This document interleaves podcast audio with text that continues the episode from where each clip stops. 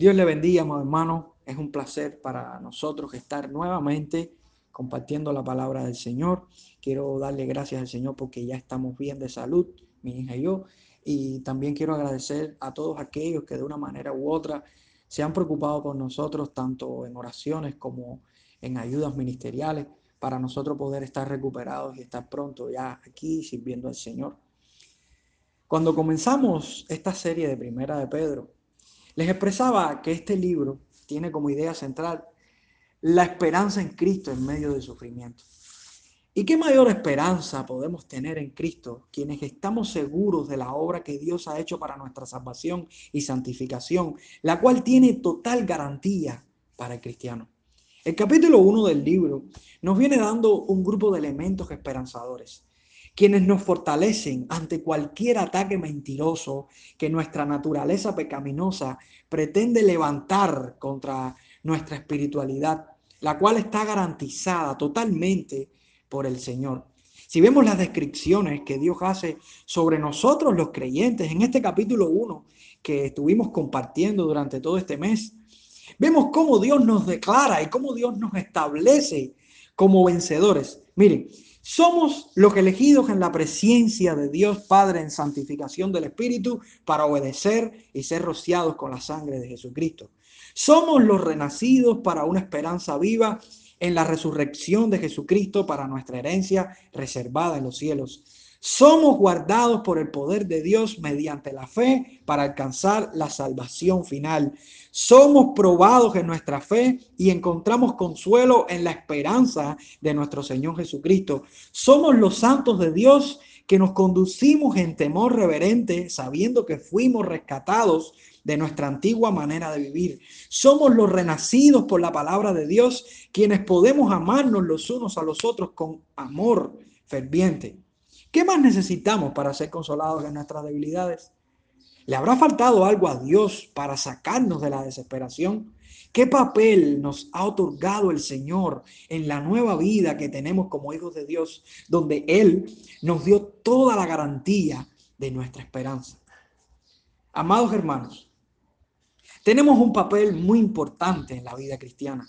Y este papel es que en el crecimiento de nuestra salvación debemos echar fuera todo lo que brota de nuestra naturaleza corrompida y asumir todo lo que Dios depara en su palabra. Debemos echar fuera todo lo malo y debemos asumir todo lo bueno. Y esto es lo que nos enseña el texto que quiero compartirles en el día de hoy. Y es Primera de Pedro, capítulo 2, y vamos a estar compartiendo solamente del versículo 1 al versículo 3, donde dice la palabra del Señor. Primera de Pedro 2, 1, 3. Desechando pues toda malicia, todo engaño, hipocresía, envidias y todas las detracciones, desead como niños recién nacidos la leche espiritual no adulterada, para que por ella crezcáis para salvación, si es que habéis gustado la benignidad del Señor. La santificación y las dos caras de su moneda.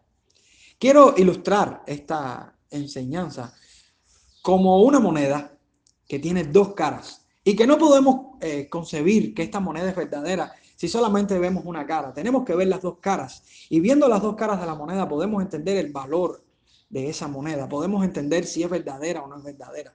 Y así mismo pasa con la vida del creyente. Dios nos rescató, Dios nos salvó y hizo una obra milagrosa de gracia en nosotros. Pero Dios nos dio responsabilidades en nuestro proceso de santificación. Y la responsabilidad consiste en las dos caras de la moneda. Primero, desechar lo que está mal en nosotros. Y segundo, asumir por la palabra de Dios lo que Dios quiere que hagamos correctamente. Por eso vamos a compartir las dos caras de la moneda en la santificación. La primera es que los cristianos desechamos lo que está corrompido en nosotros. Dice el versículo 1, desechando pues toda malicia, todo engaño, hipocresía, envidias y todas las detracciones. Hay una conjunción que ignora el español aquí en este texto y yo creo que es muy importante en el idioma original. Esta conjunción que ese es aún, debería traducirse por tanto, por lo tanto. Deberíamos empezar este versículo 1 diciendo, por lo tanto, y esto lo que indica es una consecuencia. ¿Qué quiere decir? Que lo que debemos hacer ahora en desechar toda malicia, todo engaño, etcétera, lo que debemos hacer ahora es un resultado seguro de lo que Dios hizo antes y declaró en unos versículos que estaba anteriormente. Se nos dice que desechamos lo corrompido en nosotros, porque como dice el versículo 1, el capítulo 1, perdón, versículo del 22 a 23, en ellos había sido purificada su alma por la obediencia a la verdad, siendo renacidos por ella. Sus vidas moralmente puras no radicaban en sus propias filosofías y en la fuerza con la que ellos se apartaban de lo malo, sino en la obediencia a la palabra de Dios, la cual fue el instrumento que Dios utilizó para despertarlos de su vida de esclavos a una vida regenerada, donde el Espíritu de Dios les gobierna, les guía y les dirige. Amados hermanos, una vez que los cristianos disfrutamos y escuchamos la proclamación del Evangelio, el Espíritu de Dios nos despierta para vida. Y hoy podemos desechar todo lo malo en nosotros, porque el Espíritu de Dios quien opera en la palabra y nos lleva a su verdad y nos lleva a un cambio, está obrando a través de la palabra. Es, la palabra, esta semilla que brotó en nuestras vidas como una planta que crece en buena tierra. El Espíritu de Dios opera en la palabra para que usted y yo como cristianos podamos desechar todo lo que está corrompido en nosotros. El texto utiliza la palabra desechando como aquello que hacemos quienes hemos sido lavados por la palabra de Dios. Esta palabra desechando significa poner lejos, separar, alejar, despojarse. La imagen que da el griego es como de quitarse la ropa. Cuando venimos a Cristo, venimos con una vestidura muy diferente a la que Dios tiene preparada para nosotros. Esa vestidura llena de vicios, llena de pecado, llena de maldad, esa vestidura que, cuando nos miramos nos damos cuenta toda la, la, inmundicia que hay en nuestro corazón. Esa vestidura debe ser desechada. Es similar a, a, Efesios capítulo 4, versículo 22, cuando Pablo dice, en cuanto a la pasada manera de vivir, despojaos del viejo hombre que está viciado conforme a los deseos engañosos. Si vemos la palabra desechar aquí, desechando, por la forma escrita, esta palabra indica la decisión de una vez a resistir el pecado que constantemente nos asedia. Es una decisión que tomamos de una vez, que tomamos de una vez a resistir todo este pecado que constantemente está asediándonos a nosotros. Es mantenernos firmes ante toda esta pecaminosidad que está en nosotros, ante todo este combate y esta lucha que hay constantemente en nuestra vida interna y externa, donde el pecado quiere tomar el primer lugar y donde el Espíritu está en nosotros, obrando para que ese pecado sea eliminado totalmente. Esta lucha del cristiano es una lucha firme, es una lucha en la que tomamos decisiones por amor a la palabra. Hebreos capítulo 12, versículo 1 dice, por tanto nosotros también, teniendo en derredor nuestro tan grande nube de testigos, despojémonos de todo peso y del pecado que nos asedia. Amados hermanos, los cristianos hemos sido lavados por la palabra del Señor. Hemos sido renacidos al haber escuchado la palabra del Señor. Y este nuevo nacimiento ha despertado en nosotros sentimientos de santidad, sentimientos de, victoria, sentimientos de justicia. Cuando me refiero a sentimientos, me refiero a actitudes, me, refiero a valores, me refiero a la, a la vida y a la naturaleza nueva que está en nosotros. Y esta naturaleza es una naturaleza que desecha el pecado, que desecha la maldad, que desecha todas esas corrupciones que veníamos trayendo de este mundo y que una vez que estamos en Cristo y que somos nueva criatura, se vuelve nuestro enemigo. ¿Qué es lo que desechamos los cristianos al ser renacidos por la palabra? Si leemos aquí la lista de cinco características, nos damos cuenta de que es el pecado que está en nosotros. Dice la Biblia, desechando toda malicia. La palabra maldad aquí, malicia, está ligada a la, a la palabra toda. Y nos está dando la idea de no dejar nada, nada en nosotros, nada escondido, no dejar al menos nada, nada, nada, nada. La Biblia nos está enseñando de que debemos rechazar la maldad en nosotros. Eso es la depravación, la iniquidad, los sentimientos detestables. Alguien dijo que es aquella mala voluntad que se origina en nuestra naturaleza pecaminosa. Si permitimos que este mal se exprese en los demás, el amor por nuestro prójimo desaparece. En suma, la malicia es el deseo de causar dolor, daño o agravio a nuestro prójimo.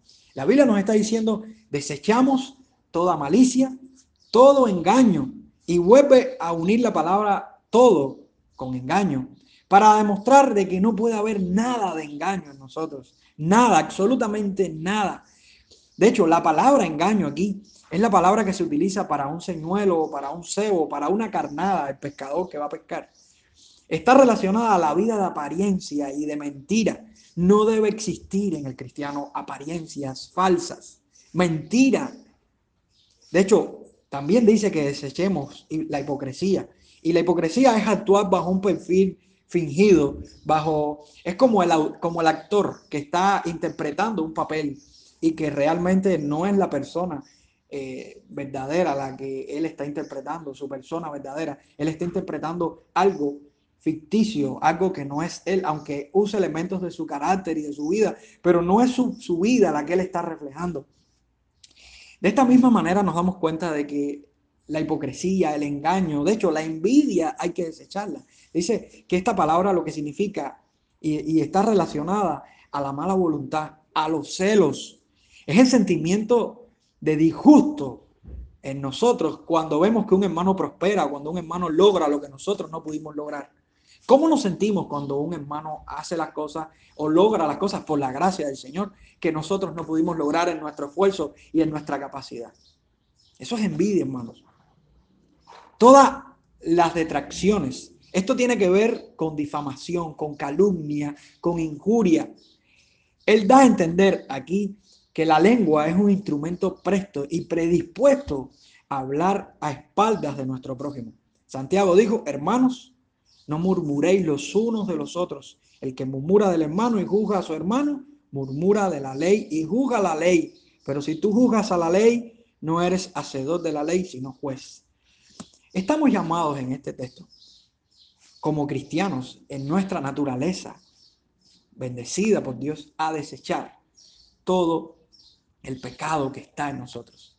¿Qué nos está separando de la comunión con los hermanos? Sí, de la comunión con los hermanos. Porque si notamos las cinco características que estamos viendo aquí que debemos desechar, están vinculadas a las relaciones interpersonales del cristiano. Y aquí caemos nuevamente en ama a tu prójimo como a ti mismo. La Biblia sigue repitiendo un patrón. Hermanos, ¿en qué consiste el amor? En que nos amemos los unos a los otros. Y como si somos hipócritas, si, si, engañamos, como si somos maliciosos, como si somos envidiosos y, y hablamos mal de los demás, podemos decir que amamos a los hermanos. ¿De qué lugar brotan estas corrupciones en nosotros? Porque a veces queremos, pensamos y, y, culpamos a otros. No, yo le dije esto o yo pensé de esta manera porque él hizo esto contra mí. No, hermanos, eso es un error. Estas eh, malas características en nosotros, brotan de lo más profundo de nuestro ser, están enraizadas en nuestra naturaleza. Y a medida que nos conozcamos tal y como somos y como la palabra nos declara que somos, entenderemos cuán pecadores somos y cuánto necesitamos ser transformados. Amados hermanos, de nuestro profundo corazón brotan todas estas cosas, las envidias, los pecados. ¿Cómo podemos presumir de una fe una fe pura, una fe limpia, cuando estas corrupciones son los patrones de nuestro carácter, cuando nuestra vida está, eh, gira en torno a esto. Seamos sinceros con nosotros mismos. ¿Qué sentimos cuando nuestro hermano obtiene lo que no podemos tener? ¿Cuánto de lo que eh, aparentamos está brotando de la pureza de nuestro corazón? ¿Cómo están nuestras motivaciones? ¿Cuáles son nuestras motivaciones? Nos importa más el bienestar de los demás que nuestra propia satisfacción personal. Alguien me decía en estos días, ahora que soy cristiano tengo más lucha con el pecado que antes. Yo le dije, bueno, menos mal que lo entendiste. Esa es la idea. La idea es que nosotros ahora tenemos un combate cuerpo a cuerpo con el pecado que mora en nosotros. Y tenemos una responsabilidad como cristianos, desechar, desechar, votar, echar fuera el pecado que está en nosotros. En el crecimiento de nuestra salvación debemos echar fuera todo lo que brota de nuestra naturaleza corrompida. Y esta es la primera cara de la moneda. Todo lo que está mal en nosotros, que de hecho hay muchas cosas que están mal, debemos echarla fuera por la gracia del Señor, pero debemos echarla fuera pero no podemos quedarnos con esta parte, porque hay otra cara de la moneda. Y no hacemos nada con, ver solamente una cara, tenemos que ver la otra. Y la otra cara nos enseña que debemos asumir lo que necesitamos en la palabra de Dios para nuestra vida. ¿Qué sucede cuando limpiamos detalladamente la suciedad de nuestra casa, pero inmediatamente eh, colaboramos para entrar tierra innecesariamente a ella con nuestros zapatos sucios. Les pongo un ejemplo. Acabamos de limpiar la casa y inmediatamente que quitamos toda la tierra, entra alguien con los zapatos sucios de tierra de la calle y pisa todo lo mojado. ¿Cómo, cómo se sentiría usted? ¿De qué sirvió sacar toda la tierra si al final sigues entrando tierra? Y eso es lo que nos quiere enseñar la palabra del Señor. ¿Qué es lo que debemos asumir en nuestra vida de purificación? No hacemos nada con sacar todo el pecado de nosotros y todo lo malo que está en nosotros, si a los tres minutos o al rato volvemos a alimentar nuestra mente con pecado y alimentar nuestra mente con lo malo, hermano. La Biblia nos está dando una herramienta poderosa, una herramienta santificadora y poderosa, y es la palabra del Señor. Dice el versículo 2 y 3, desead como niños recién nacidos la leche espiritual no adulterada, para que por ella crezcáis para salvación si es que habéis gustado la benignidad del Señor. Esta leche es la palabra de Dios, quien funciona no solo como el alimento para despertarnos de la muerte a la vida nueva, sino para hacernos crecer como cristianos sólidos y firmes y llegar hasta el final en victoria. Aquí el escritor utiliza una buena ilustración para enseñarnos sobre nuestra actitud frente a la palabra. Dice que debemos desear la palabra como niños recién nacidos. Este es un mandamiento puntual en el que nosotros debemos accionar directamente en nuestro anhelo por la palabra de Dios.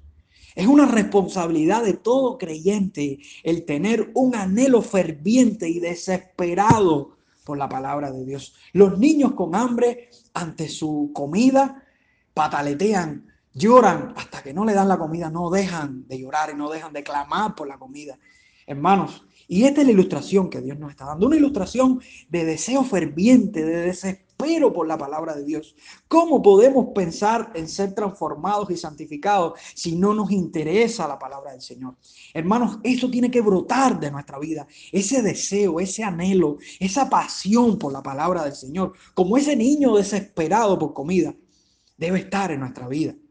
Aquí el escritor no solamente nos enseña a desear la palabra del Señor como algo, como un mandamiento, sino que el anhelo por esta palabra, el deseo por esta leche espiritual, es un anhelo por una leche espiritual no adulterada. Y esto es sumamente importante. Estamos hablando de la verdad de la escritura, tal y como Dios la establece, sin fraude, sin engaño, sin manipulación, sin invenciones, no podemos pensar de que Dios diluye su palabra. Aquellos que amamos la palabra del Señor, amamos la palabra del Señor sin adulterar, a pesar del costo, a pesar del precio, a pesar de que todos enseñen lo contrario. Amados hermanos, vivimos tiempos sumamente peligrosos. Y la importancia de desear la palabra sin adulterar es exclusivamente imprescindible para todo aquel que se llame cristiano. Dice segunda de Timoteo 1, eh, segunda de Timoteo 4, del 1 al 4, te encarezco delante de Dios y del Señor Jesucristo, que juzgará a los vivos y a los muertos en su manifestación y en su reino, que prediques la palabra que instes a tiempo y fuera de tiempo, redarguye, reprende, exhorta con toda paciencia y doctrina, porque vendrá tiempo cuando no sufrirán la sana doctrina, sino que teniendo comezón de oír, se amontonarán maestros conforme a sus propias concupiscencias y apartarán de la verdad el oído y se volverán a las fábulas. Dios establece su palabra y su palabra es tan pura como Él. Es una palabra que no puede ser tergiversada, adornada. Vivimos tiempos muy peligrosos, amado hermano, donde la palabra ya no es para muchas iglesias la única regla suficiente de fe y práctica, algo que es despreciable ante Dios, que es detestable a los ojos de Dios los métodos extrabíblicos establecidos para el crecimiento numérico, el paradigma de liderazgo alejado de la concepción que Dios da en su palabra, el deseo de los cristianos de aceptar como divino lo que parece dulce a sus oídos y no lo que confronta su pecado, el auge de llamadas revelaciones que solo traen confusión y subvaloración del mensaje puro de Dios en la palabra, entre otras cosas que me avergüenza decir, solo demuestran una verdad la palabra no está siendo anhelada sin adulterar por gran parte de los que profesan ser cristianos hoy.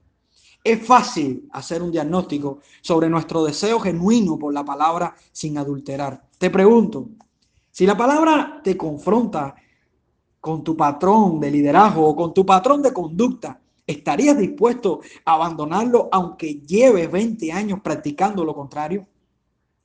¿Qué te gusta más? Un mensaje que despierte tus deseos de conquistar el mundo o uno que confronte tu pecado haciéndote más humilde e invisible ante todos los que te rodean. ¿Qué tipo de predicadores prefieres escuchar? ¿Los que te entretienen con chistes, psicología, humanismo o los que te dicen todo el consejo de Dios por muy difícil que parezca? Cuando piensas en preparar un mensaje, ¿cuánto pretendes adicionarle para atraer a las masas, aunque el texto no te esté llevando al punto que tú quieres decir. ¿A quién quieres que la gente admire cuando hablas o predicas la palabra? ¿Realmente a Dios o a tu envanecido corazón por el reconocimiento que nadie te dio cuando eras un niño? Desear la leche sin adulterar es más que dedicar un corto tiempo a escuchar los domingos a un predicador desgastado, explotado en el púlpito es respirar la palabra, hermanos. Es desayunar la palabra. Es releer la palabra. Es caminar por ella y hacia ella todo el tiempo de nuestra existencia con la intención de que Dios sea el único que habla y gobierna nuestras vidas. ¿Cuál es la consecuencia, hermanos, de alimentarnos con esta leche espiritual? Y la Biblia es clara, la Biblia nos enseña, si seguimos leyendo en el versículo 2 y 3, para que por ella crezcáis para salvación, si es que habéis gustado la benignidad del Señor, para que por ella crezcáis. El verbo principal de esta eh, cláusula aquí es crecer, crezcáis. El resultado de consumir la leche de la palabra de Dios debe ser el crecimiento espiritual de los creyentes, así como una madre constantemente busca evidencias de crecimiento en su niño. Del mismo modo, Dios quiere ver un continuo crecimiento espiritual en sus hijos. Y yo, y yo te puedo preguntar, ¿por qué hoy tantas iglesias han fallado, han caído? ¿Por qué hoy tanta gente está divagando en el cristianismo y en la fe cristiana? Amados hermanos, simplemente porque no están yendo a la palabra sin adulterar. Porque no están creciendo verdaderamente ante la luz de la palabra. Si, usted quiere ver un cristiano que ha crecido, mira sus horas frente a la palabra, mira su tiempo frente a la palabra, mira cómo respeta la palabra, mira cómo se humilla ante la palabra y cómo lleva su vida al borde del sacrificio por amor a la palabra. Amados hermanos, aquí el verbo crecer se refiere literalmente al crecimiento físico de los niños. Y esto nos indica a todos los creyentes nuestra eh, posición de crecimiento constante. Todos estamos en posición de niños frente a la palabra y necesitamos en nuestra dieta todos los días enfrentarnos a ella y ser confrontados por ella, ser establecidos por ella. Amados hermanos, este es un tema bastante amplio y un tema en el que podemos debatir y estar hablando todo el día. De hecho, un tema en el que me apasiono. Un cristiano que no se humilla ante la palabra, no se humilla ante Dios. Quien no respeta la palabra de Dios, no respeta a Dios. Quien no ama al Dios de la palabra, tiene un ídolo hecho a su imagen y semejanza. Yo no sé qué papel usted asume frente a la palabra de Dios. Yo no sé qué papel usted asume frente a los mandamientos de la palabra de Dios cuando usted es confrontado, como soy confrontado yo todos los días, y cuando tiene que tomar decisiones y romper hábitos de años y romper esquemas de años.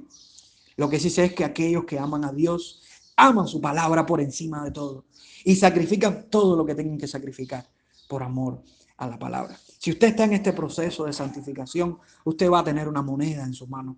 Una moneda en su mano que le va a demostrar de que hay cosas en su vida que tiene que abandonar y dejar y echar fuera en el nombre de Jesús. Pero también hay cosas muy valiosas que tiene que asumir en su vida, que es la palabra del Señor. En el crecimiento de nuestra salvación debemos echar fuera todo lo que brota de nuestra naturaleza corrompida y asumir todo lo que Dios nos depara en su palabra. En la obra de nuestra salvación en Cristo, Dios nos proporciona en su Espíritu el poder para vivir una vida santa en obediencia a Él, hermanos. Ahora somos libres para hacer la voluntad de Dios. Todo lo que nuestra carne anhela puede ser subyugado al deseo del Espíritu que está en nosotros cuando echamos fuera todo lo que nuestra naturaleza exhibe del pecado y cuando asumimos todo lo que la palabra nos enseña que Dios nos da para nosotros poder vencer. Por eso, amados hermanos, como Cristo venció en obediencia y sujeción a la palabra y nos dio su espíritu en el que podemos imitarlo y vivir la nueva vida a la que fuimos rescatados, vivamos la palabra.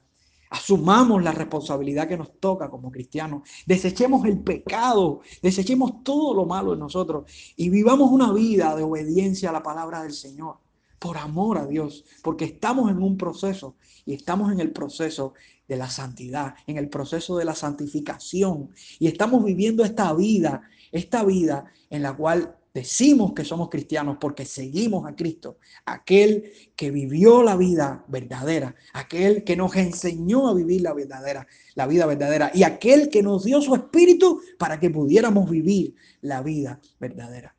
Oro en un momento. Señor, te agradezco infinitamente, Dios, porque nos rescataste, nos rescataste del pecado y nos diste una oportunidad, la oportunidad de vivir la vida cristiana. Señor, estamos en un proceso, un proceso difícil, un proceso en el cual combatimos todos los días, un proceso en el cual sentimos que los latigazos del, mundo de Satanás y la carne nos, nos golpean fuertemente, pero un proceso en el cual tenemos la victoria porque Cristo venció en esa cruz y en su resurrección. Señor, te ruego en el nombre de Jesús, porque tu iglesia entienda que todo pecado que está en nuestro ser debe ser echado fuera en el nombre de Jesús. Y porque tu iglesia entienda de que la palabra debe ser la primacía en nuestra vida, por la cual nosotros debemos vivir y tener la suficiencia en ella sin necesidad de nada más para poder llegar a ser ese varón perfecto que dice tu verdad, Señor. Ayúdanos, edifícanos sobre la roca incomovible. En el nombre de Jesús te damos la gloria desde ahora y para siempre. Amén.